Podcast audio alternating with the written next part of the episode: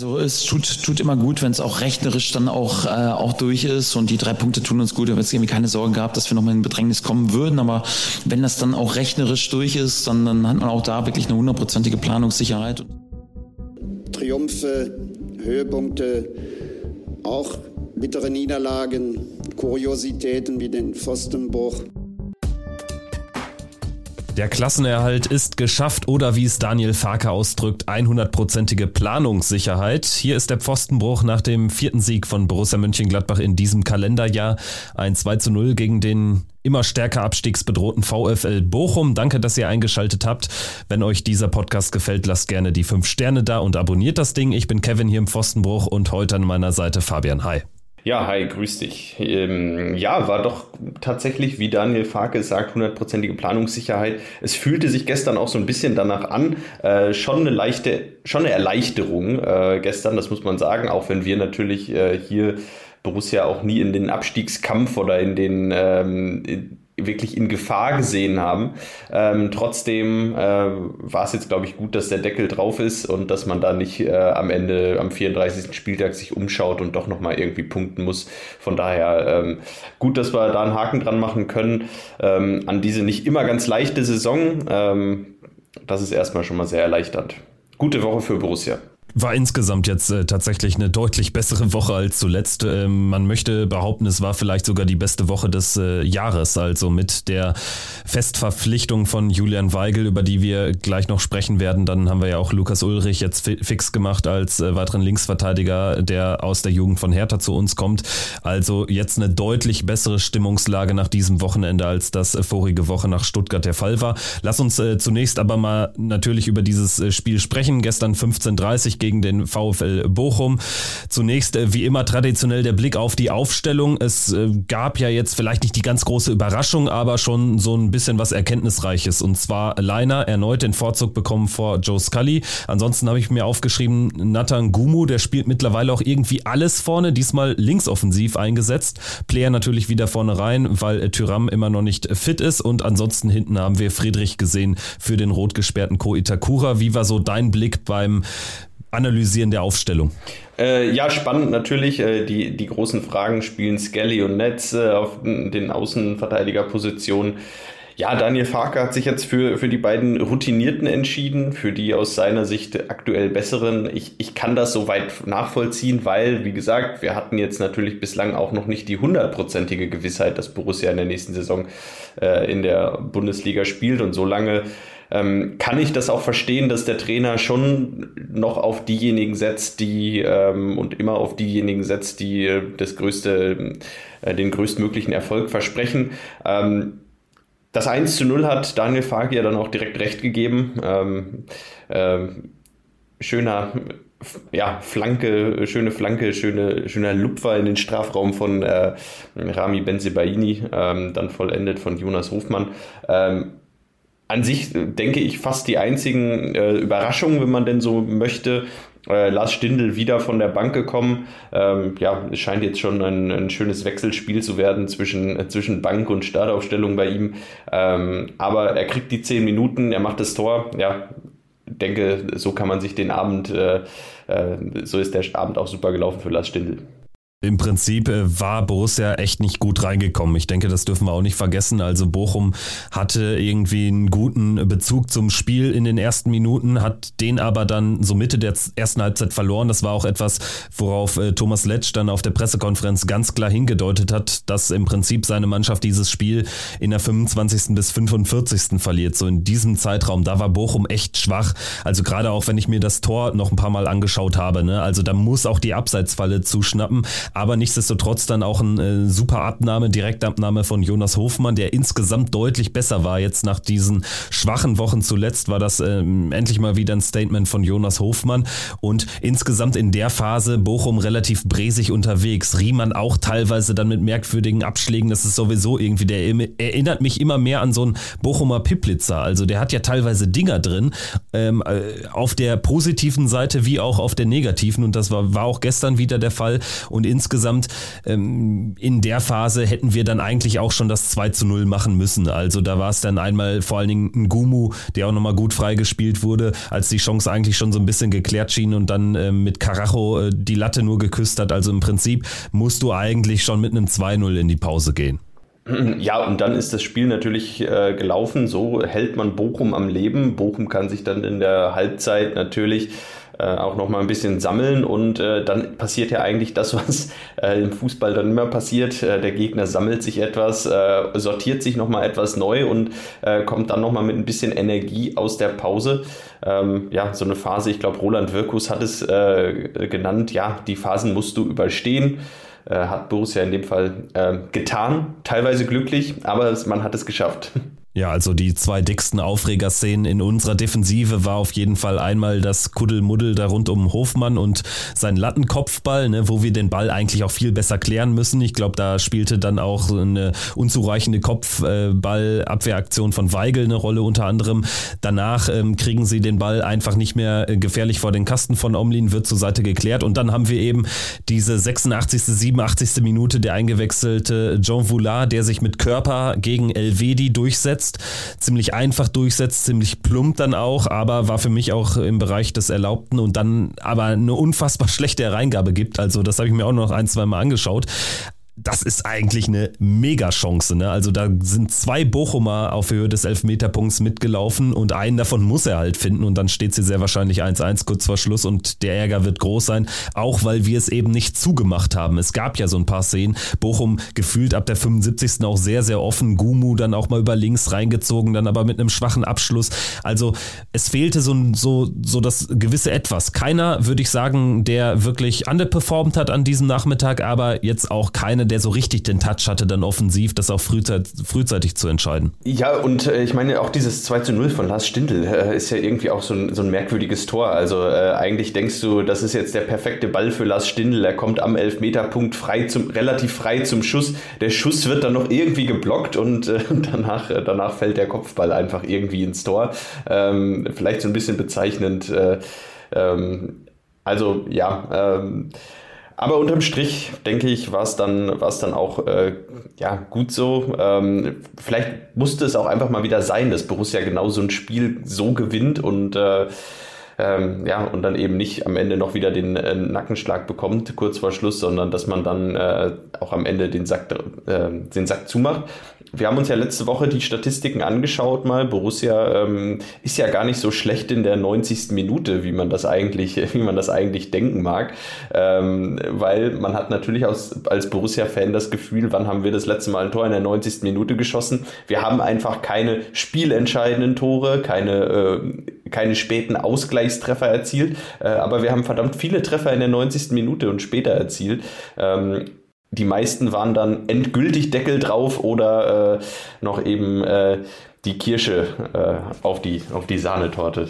Oder auch Stindels Tor zum 2-3 gegen Leverkusen, ne, wo es dann auch nicht mehr leider spielentscheidend war. Aber tatsächlich eine interessante Statistik. Ich meine mich richtig, wenn ich mich richtig erinnere, dass Augsburg der einzige Club ist, der noch mehr Tore geschossen hat in der 90. Ist das nicht irgendwie so, dass wir sogar sehr, sehr weit oben stehen in dieser Statistik? Wir sind da sehr weit oben, äh, überraschend weit oben. Ähm, wie gesagt, das sind ja eben viele äh, viele Tore. Äh, das ist jetzt wieder passiert. In dem Fall war es sogar, naja, kann man sagen, ja doch dann ein wichtiges Tor ähm, zum 2 zu 0. Äh, damit war der Deckel drauf ähm, und der Klassenerhalt dann auch endgültig gesichert. Und Lars Stindl, äh, alleine die Freude, ähm, die man ihm angemerkt hat nach diesem Treffer, äh, das war, da geht einem natürlich das Herz auf. Das war natürlich sehr, sehr schön zu sehen. Ja, der Typ ist einfach eine Wucht, ne? Also das äh, kauft man ihm auch zu 100 Prozent ab. Das ist wirklich ehrliche Liebe und Loyalität auch über acht Jahre zum Verein gewesen, die sich da nochmal äh, zum Ausdruck gemacht äh, wurde von, von äh, Lars Stindl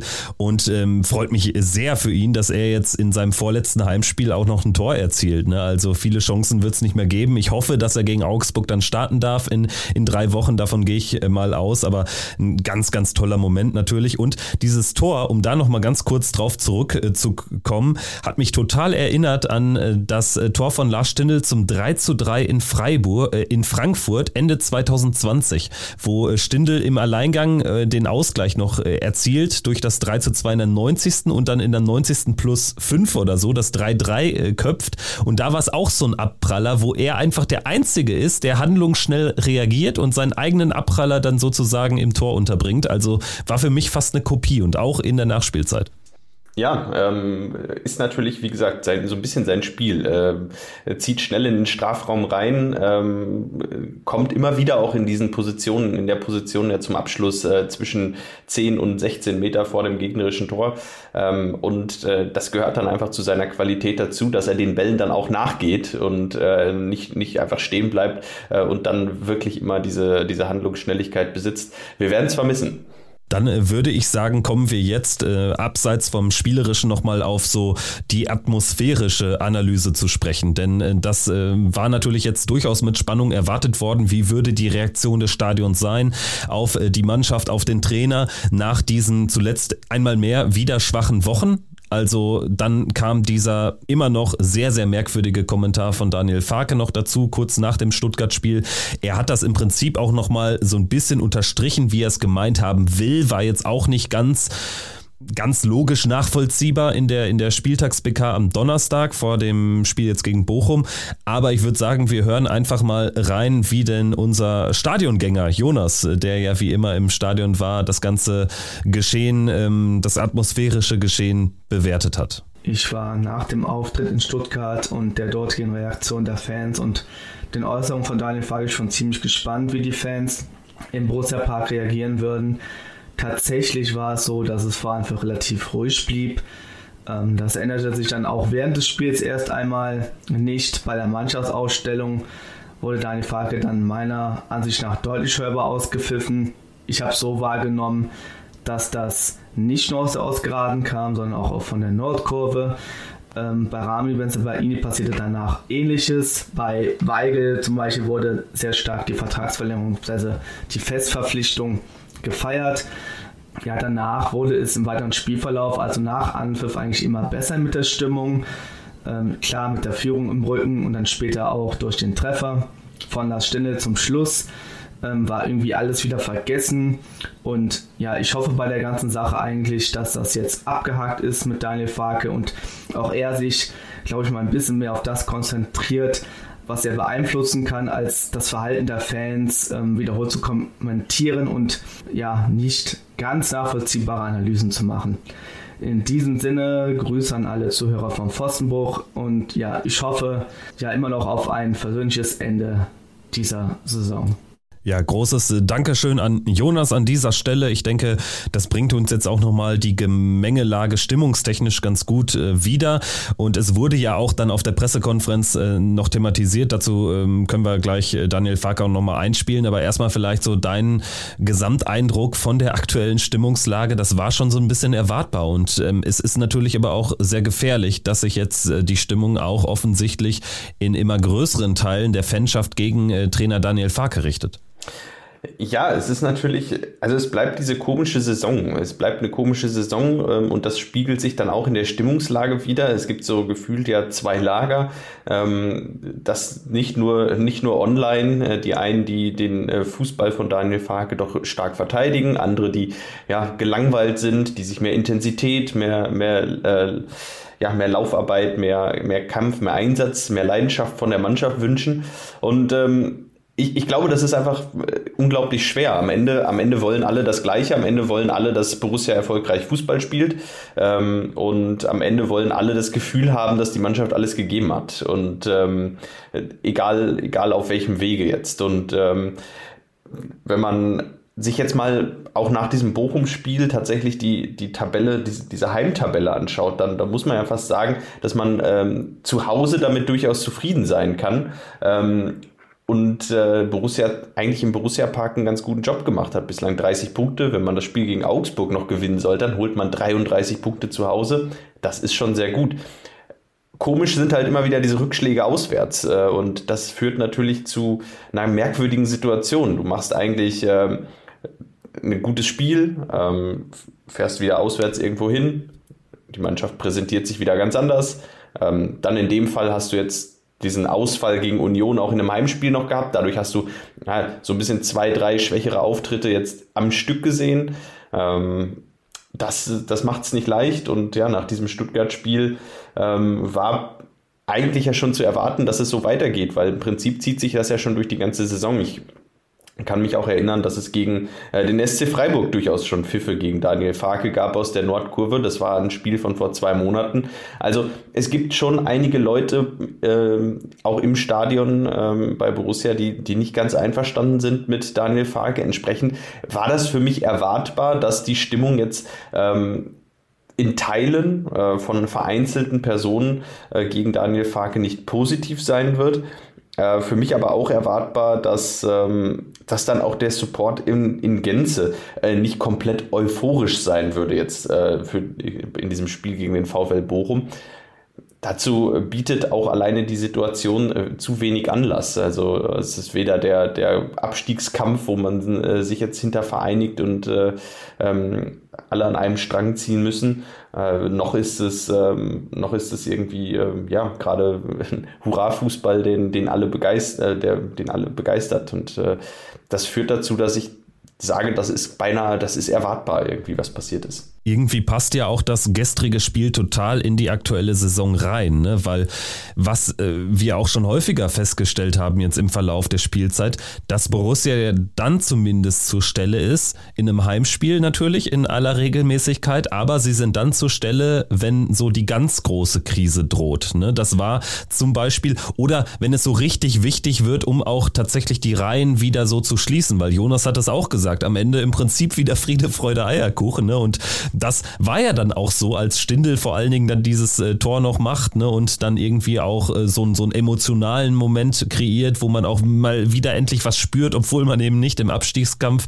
verhangen ist oder irgendwie um die europäischen Töpfe noch spielt. Aber im Prinzip läuft die ganze Saison so. Ne? Also du hattest diesen super Saisonstart, dann verlierst du in Bremen nach der Länderspielpause mit 5 zu 1 und gehst in dieses eminent wichtige Derby nach drei Niederlagen, gewinnst es 5 zu 2. Danach läuft aber gar nichts. Also du holst in der Bundesliga Bundesliga aus drei Spielen nur einen Punkt, verlierst äh, zwischendurch in Darmstadt und dann kommt Stuttgart an einem Freitagabend und wir gewinnen dieses Spiel 3 zu 1. Am Ende ist es Patrick Herrmann, der für einen emotionalen Moment sorgt, das Spiel zumacht in der Nachspielzeit. Und dann verlierst du aber in Bochum Stimmung wieder total im Eimer, weil man dachte, ja, jetzt kann man gegen Ende des Jahres vor der WM vielleicht nochmal endlich mal zwei Siege in Folge landen. Du verlierst in Bochum bei einem absoluten Abstiegskandidaten, gewinnst danach aber gegen Dortmund im fast best oder im wahrscheinlich besten Spiel der Saison, noch besser als das Heimspiel gegen die Bayern. Und dann ist es im Prinzip in diesem Jahr auch schon wieder so. Ne? Also du kommst schlecht rein, verlierst innerhalb von drei Tagen gegen Leverkusen in Augsburg, gewinnst dann aber in Hoffenheim, holst den einzigen Auswärtssieg. Danach gegen Schalke 0-0, in Berlin 4-1, Druck wieder mega drauf und vor allen Dingen die Stimmung schlecht. Du gewinnst aber gegen die Bayern. 3-2, verlierst in Mainz 4-0 und dann hast du wieder die Farke-Rausrufe gegen Freiburg, machst da aber ein ordentliches Spiel. In Leipzig im Prinzip auch okay okay. Gegen Bremen spielst du dann gut, muss es gewinnen, gewinnst es nicht. Ja, in Köln dann nach äh, Stimmung wieder total im Eimer, weil das Derby wirklich äh, schlecht und mausetot von uns angegangen wurde, gewinnst aber gegen Wolfsburg. Und jetzt, nach den einen Punkt aus drei Spielen, ist es genau die gleiche Phase. Und im Prinzip wäre es jetzt alles andere als merkwürdig, wenn du in Dortmund vielleicht sogar Krachen verlierst, in Leverkusen verlierst und danach wieder alle sagen, oh Mann, können wir so in die neue Saison gehen und am Ende gewinnst du, weiß ich nicht, 5-3 gegen Augsburg, alles Jubel, Trubel, Heiterkeit und Lars Stindl macht nochmal zwei Buden. Ja, das würde zu dieser Saison passen. Ähm, nicht nur, weil es bedeuten würde, dass wir auswärts das Erwartbare machen und äh, ähm, nicht groß punkten. Ähm, zumal es natürlich verdammt schwere Auswärtsspiele werden. Das ist, das ist auch ganz klar. Ähm, ja, es würde zu dieser Saison passen. Du hast es angesprochen, dieser ganze Saison ist äh, ein Ritt auf der Rasierklinge, würde ich mal sagen, stimmungstechnisch. Ähm, also es ist, wie du sagst, jedes Mal, wenn es ähm, droht, wirklich in die ganz große Krise abzurutschen, ähm, äh, gibt es dann wieder die, den kleinen Aufschwung. Ähm, das ist ganz, ganz faszinierend, äh, irgendwie, wie Borussia das schafft und äh, wie Borussia sich da in den Heimspielen dann auch immer wieder äh, an den ähm, eigenen Haaren aus dem Sumpf herauszieht. Äh, das, ist, das ist schon wirklich, äh, wirklich beeindruckend. Äh, umso schöner wäre es halt, wenn man auch mal ein Auswärtsspiel gewinnen würde. Und ähm, ähm, ja, vielleicht äh, äh, die Stimmungslage wirklich mal komplett drehen würde, weil das war ja auch eines der erklärten Saisonziele, die Stimmungslage zu drehen.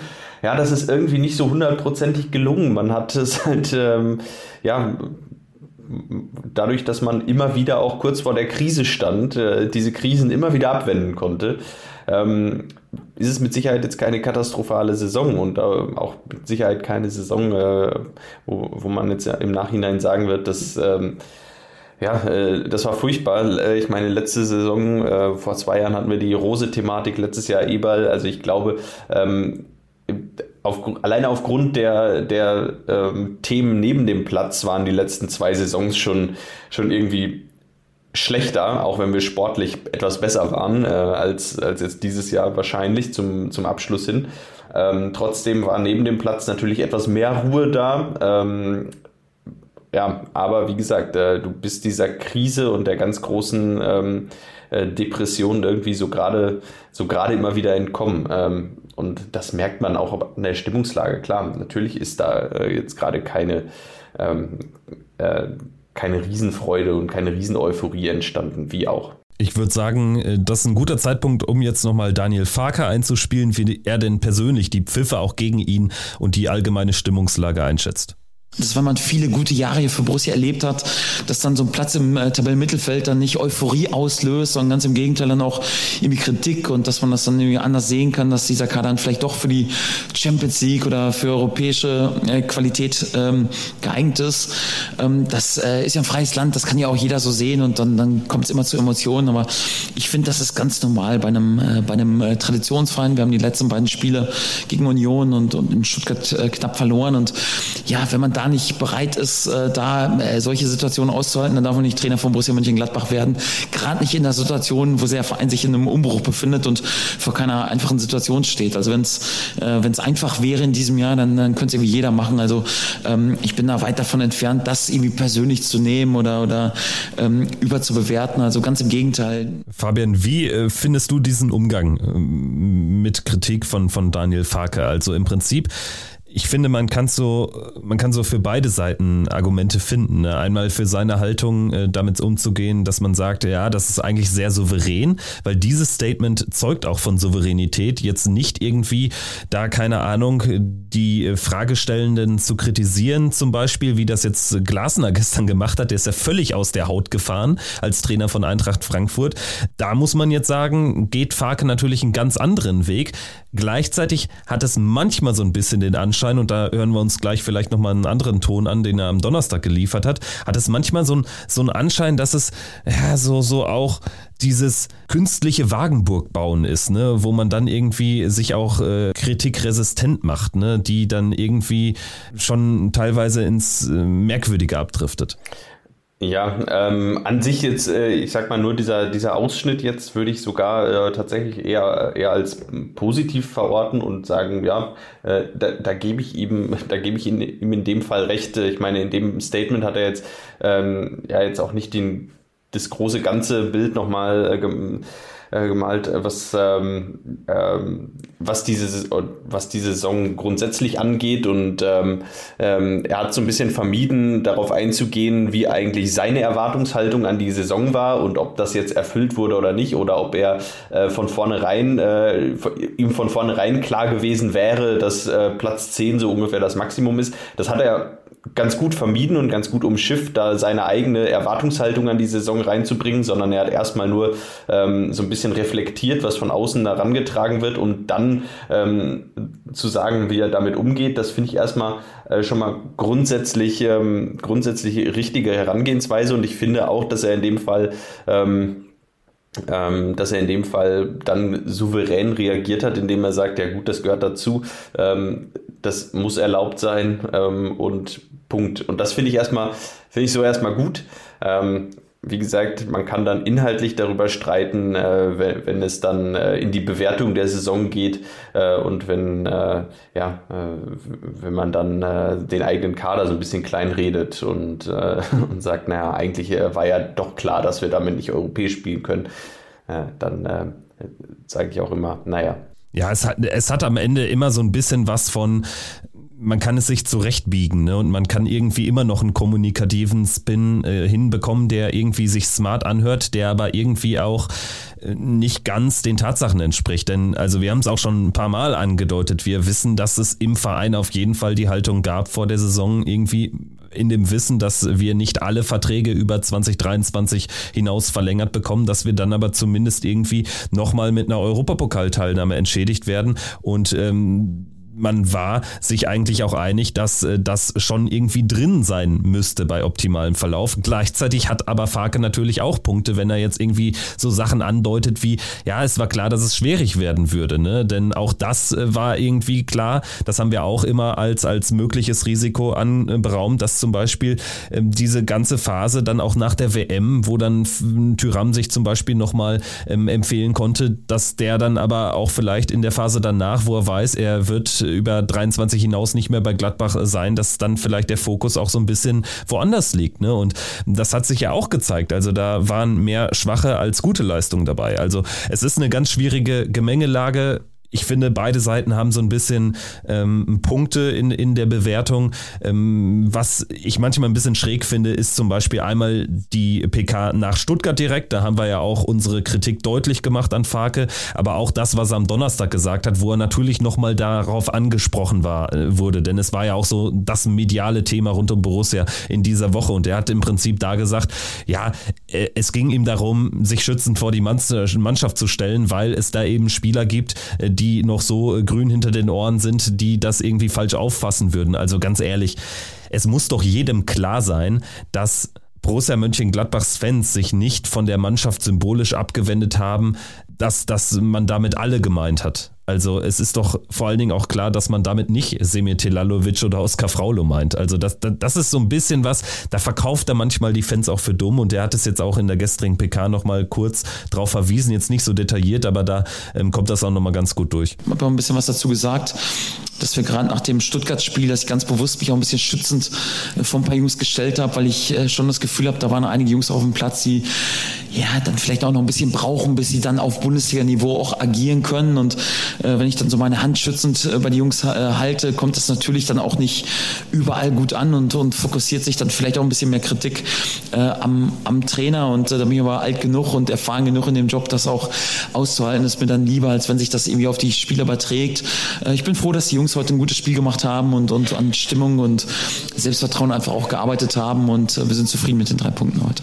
Also A, das ist ja so diese klassische Schule, die auch Mourinho beherrscht, auf einer ganz anderen Art und Weise. Im Prinzip ähm, den ganzen medialen Druck auf sich zu vereinen, damit dann eben Spieler zu schützen. Ich würde nur hinterfragen, ob er die richtigen Spieler damit schützt, weil diejenigen, die er beschützen sollte, die von den Fans kritisiert werden, die spielen ja eben diese so unfassbar schwankenden zweieinhalb Jahre. Ne? Und das finde ich halt so ein bisschen merkwürdig, weil die Beispiele, die er genannt hat am Donnerstag, die äh, treffen doch überhaupt nicht auf das zu, äh, die die Fans mit ihrer Haltung in Stuttgart gezeigt haben. Ja, äh, ich denke, denke ich auch. Ähm Schwierige, ja, schwierige Situation. Ähm, klar, er, er, versucht dann natürlich auch ähm, äh, da eine Erklärung zu finden. Ich finde es auch okay. Ähm, da, dazu ist man natürlich auch irgendwie zu weit von der Mannschaft weg.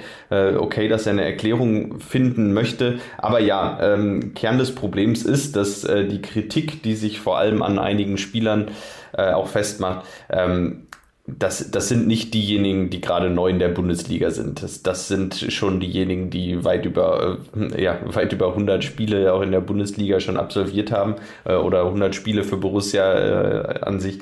Ähm, und ähm, ja, die in dieser Saison zwischen, ähm, zwischen Leistungen, wo man sieht, dass sie, äh, dass sie viel können, ähm, dass sie ähm, nicht nur für Platz 10 in der Bundesliga gut sind, sondern dass sie durchaus ähm, auch zu Recht die Ambition haben, Champions League zu spielen, ähm, wenn sich solche Spiele halt äh, teilweise eine Woche später präsentieren, als, äh, als wären sie irgendwie ein lustloser Kreisliga-Kicker, ähm, dann ist das natürlich schon schwierig. Und genauso muss man aber auch sagen, ne, was, was Fark auch zu den Pfiffen gesagt hat, wo er die Stimmungslage auch analysiert hat und wo es dann angeblich darum ging, auch in die Champions League einzuziehen oder wo dann wirklich Träume, Champions League Träumereien dann gehegt werden würden. Das stimmt ja so auch nicht. Ne? Also es ging ja nie darum, in dieser Saison nochmal in die Champions League einzuziehen. Es geht einfach darum, eine wirklich stabile Saison zu spielen im Sinne, dass man sich nicht irgendwie bei den schlechtesten Mannschaften der Liga regelmäßig so plump abkochen lässt, ne? dass man eine andere Geisteshaltung zum Spiel hat. Also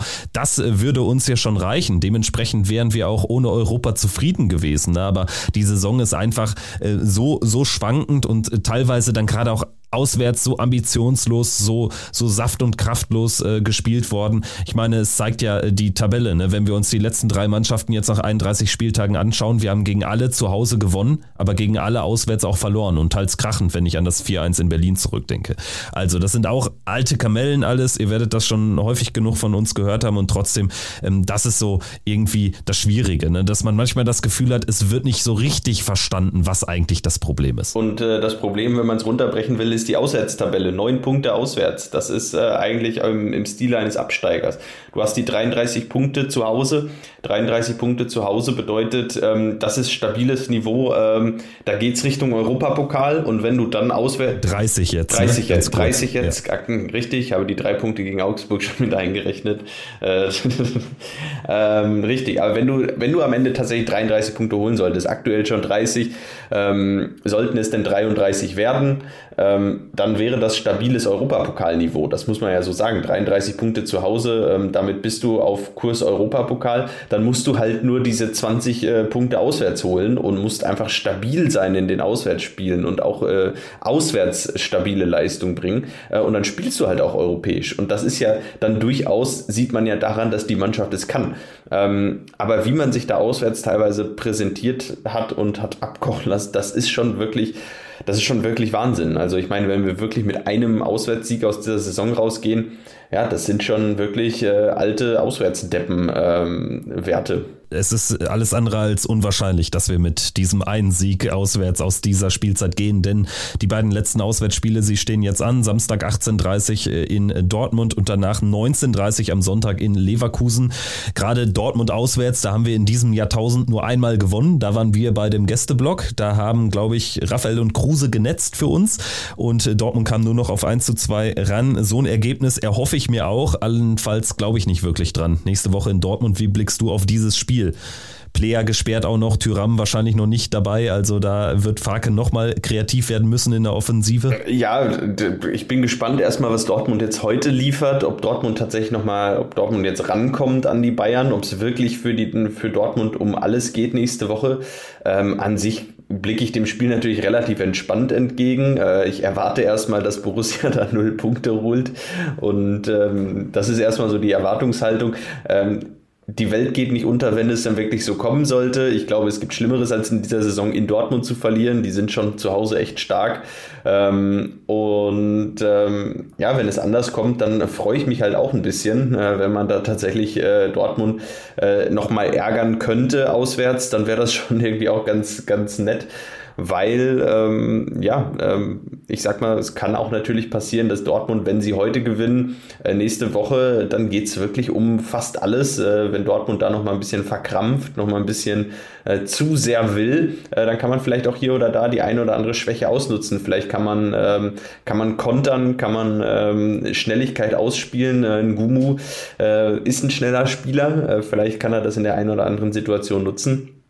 Und vielleicht können wir Dortmund da ein bisschen ärgern. Das würde mich persönlich äh, tatsächlich ein bisschen freuen. Also äh, steht und fällt natürlich wirklich so, auch mit anderen äh, Plätzen. Ne? Also jetzt einmal, dass äh, Dortmund jetzt gegen die Wolfsburger gewinnt heute, wissen wir noch nicht, aber gehen wir mal davon aus.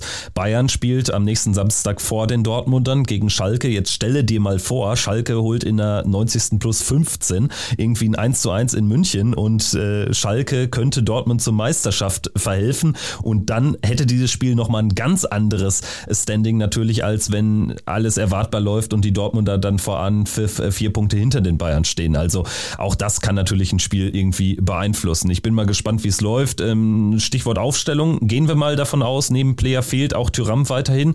Würdest du dann Stindel vorne reinstellen von Anfang an auf der 10 Neuhaus, Außen Hofmann, Gumu oder was wäre deine präferierte Option? Viele gibt es ja dann nicht mehr. Ich, ich würde fast davon ausgehen, dass dann, äh, dass dann Neuhaus auf der 10 bleibt. Ich meine, da spielt er jetzt die ganze Zeit, dann Stindel wahrscheinlich auf die linke Seite, Gumu rechts beziehungsweise wen hätten wir noch? Ja, dann müsste Hofmann, ja, nee, Hofmann vorne rein. Hofmann rechts, nicht, ne? Hofmann rechts, dann, nee, dann müsste Hofmann vorne rein, richtig, dann würde ein Gumu wahrscheinlich vorne rein, ähm, mal wieder. Ähm, keine Ahnung, ob, ob das wirklich dann so kommt. Äh, ansonsten natürlich Stindel vorne rein. Ähm, könnte, könnte auch eine Variante sein. Man kann sich natürlich auch innerhalb des Spiels ähm, da, da hervorragend abwechseln. Ich glaube, ein Gumu vorne rein wäre fast ein bisschen verschenkt, wenn, äh, äh, wenn Borussia sich wirklich ähm, ja, da aufs Kontern äh, verlassen möchte und äh, ein Gumu ähm, ja, kann da vielleicht über Außen etwas mehr, etwas mehr bewirken. Vielleicht kommt man da etwas, etwas besser dazu, über Außen die Schnelligkeit von Gumu besser auszuspielen als, als jetzt äh, übers Zentrum. Ein Mann, der definitiv nicht äh, für die Offensive äh, verplant werden kann, der aber mit ziemlicher Sicherheit wieder in der Startelf stehen wird und auch in den nächsten Jahren sehr häufig in der Startelf stehen dürfte, ist Julian Weigel, ein Ex-Dortmunder. Den hat Borussia jetzt unter Vertrag genommen, hat das geschafft, was wir uns ähm, sicherlich erhofft haben haben, unter der Prämisse, dass der Preis deutlich gedrückt werden kann von diesen kolportierten 15 Millionen als ähm, Verkaufssumme, sind am Ende nur noch 7.179.487 Euro und 10 Cent geblieben. Und äh, Fabian, ich denke, unter der Voraussetzung bist du auch uneingeschränkt positiv äh, dem Transfer gegenüber, oder? Äh, ja, fünf Jahre Vertrag, 7 Millionen. Ähm, das ist, ähm, das ist das ist gut, ähm, da kann man, kann man gar nicht sagen. Ja, das ist, äh, das hat mich, hat mich dann gefreut. Ähm, genau, die 15 Millionen hätten mir etwas Sorgen bereitet, ähm, auch mit Blick auf äh, andere Spieler, andere Baustellen, die man noch im Kader hat. Äh, deshalb war schon klar, dass Borussia diesen Preis irgendwie wird drucken müssen. für mich war so 10 Millionen die Grenze, wo ich sagen würde, alles unter 10 Millionen.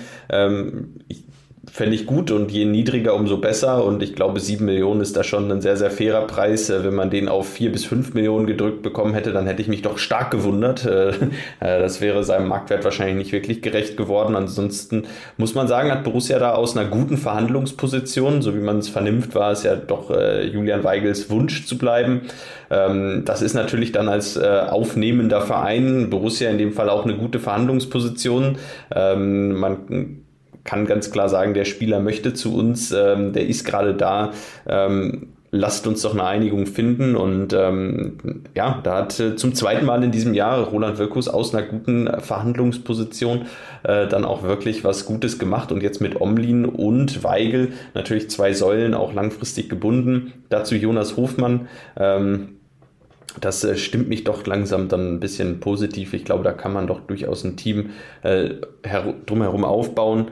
Ähm, und ähm, ja, ich äh, hoffe auf das Beste.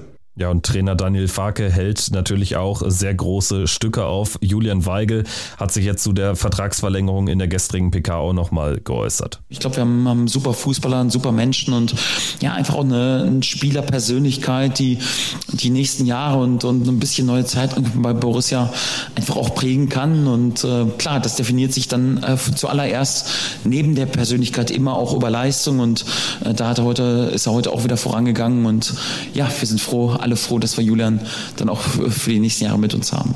Ja, und wie gesagt, unter den Voraussetzungen in diesem Gesamtpaket ein äh, wichtiger Transfer und es sorgt natürlich auch dafür, dass ein äh, Transfer von Manu Kone wirklich äh, kein großes sportliches Problem darstellen würde. Ne? Also ein Problem im Sinne von, dass man jetzt keinen Ersatz hat für, für irgendwen, so wie das zum Beispiel bei Brell Embolo jetzt einfach der Fall gewesen ist.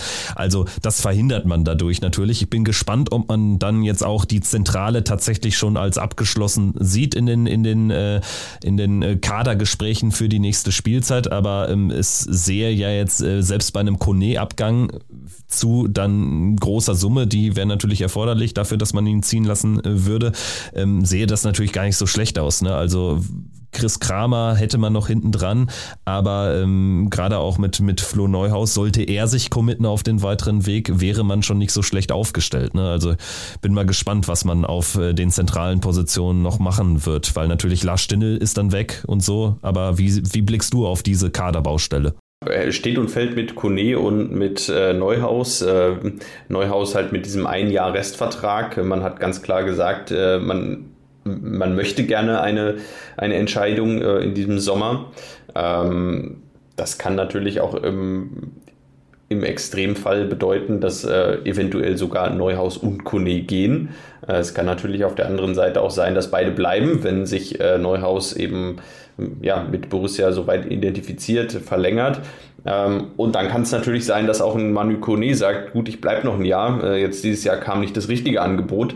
Ähm, da hat Borussia jetzt auch keinen Druck zu verkaufen. Das ist ja das Schöne. Ähm, also es steht und fällt mit diesen beiden Personalien, denke ich, was da im äh, zentralen Mittelfeld passiert. Ähm, und ich denke, ja, mit äh, einem, Ab einem Abgang äh, von den beiden wird dann auch entsprechend nachbesetzt werden, weil sonst wird es natürlich äh, doch durchaus eng. Ähm, außer man äh, sieht noch in den, in den nachrückenden Spielern genug Potenzial, um wirklich nächste Saison den endgültigen Durchbruch in der Bundesliga zu schaffen. Hm, wirkt auf mich jetzt im Moment erstmal nicht wirklich so. Äh, deshalb erwarte ich dann schon, dass sollte einer von beiden gehen, auch äh, personell zumindest nochmal nachgelegt wird.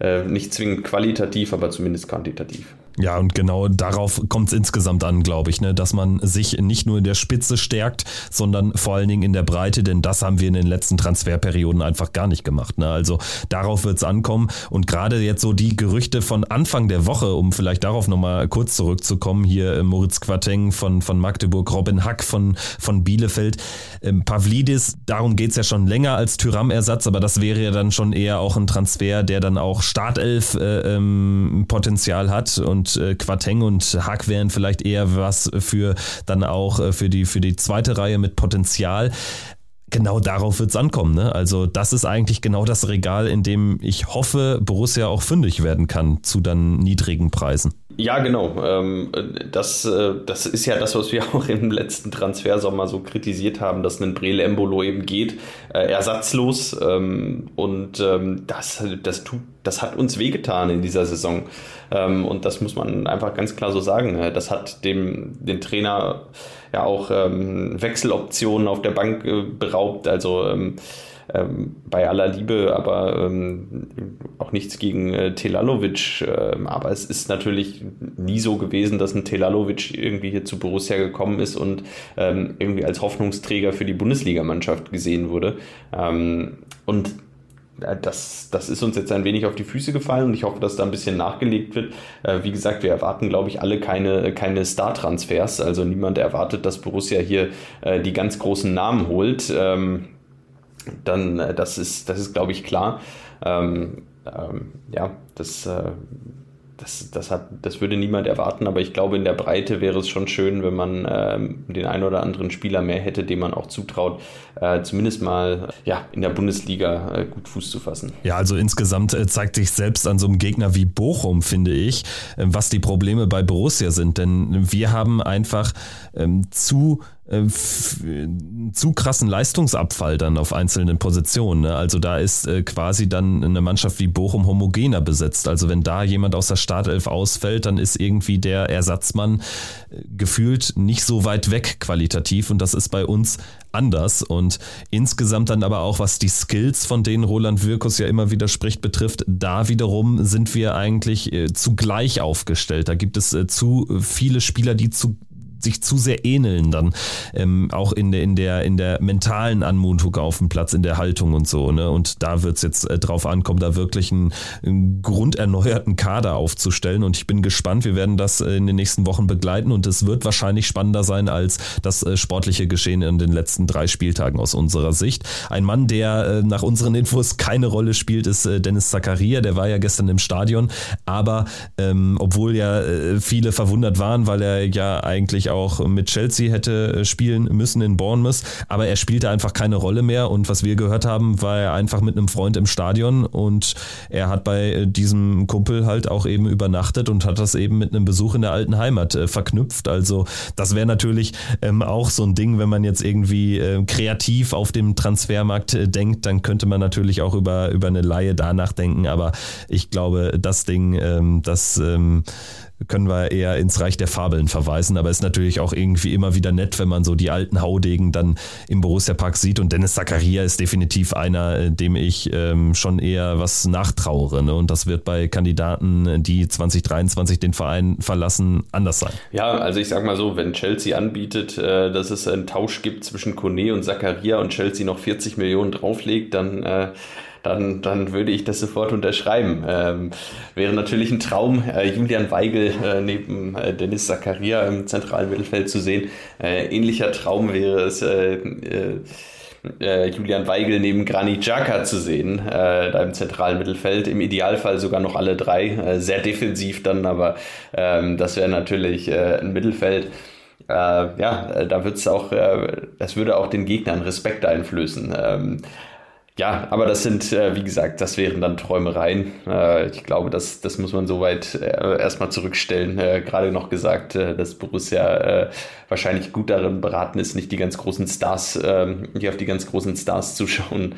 Ähm, wichtig ist, glaube ich, dass der Kader in Summe funktioniert und etwas homogener ist, genau. So sieht's aus. Und wir träumen jetzt trotzdem noch eine Woche und zwar von einem Auswärtssieg in Dortmund. Das wäre doch eine, eine schöne Überraschung. Glauben allerdings nicht so richtig dran. Ich denke, das ist auch klar geworden. Rocken wir es ab für heute. Danke fürs Dabeisein und bis nächste Woche dann mit der Analyse zum Spiel in Dortmund. Macht's gut. Ciao. Ciao, ciao. Triumphe, Höhepunkte, auch bittere Niederlagen, Kuriositäten wie den Pfostenbruch.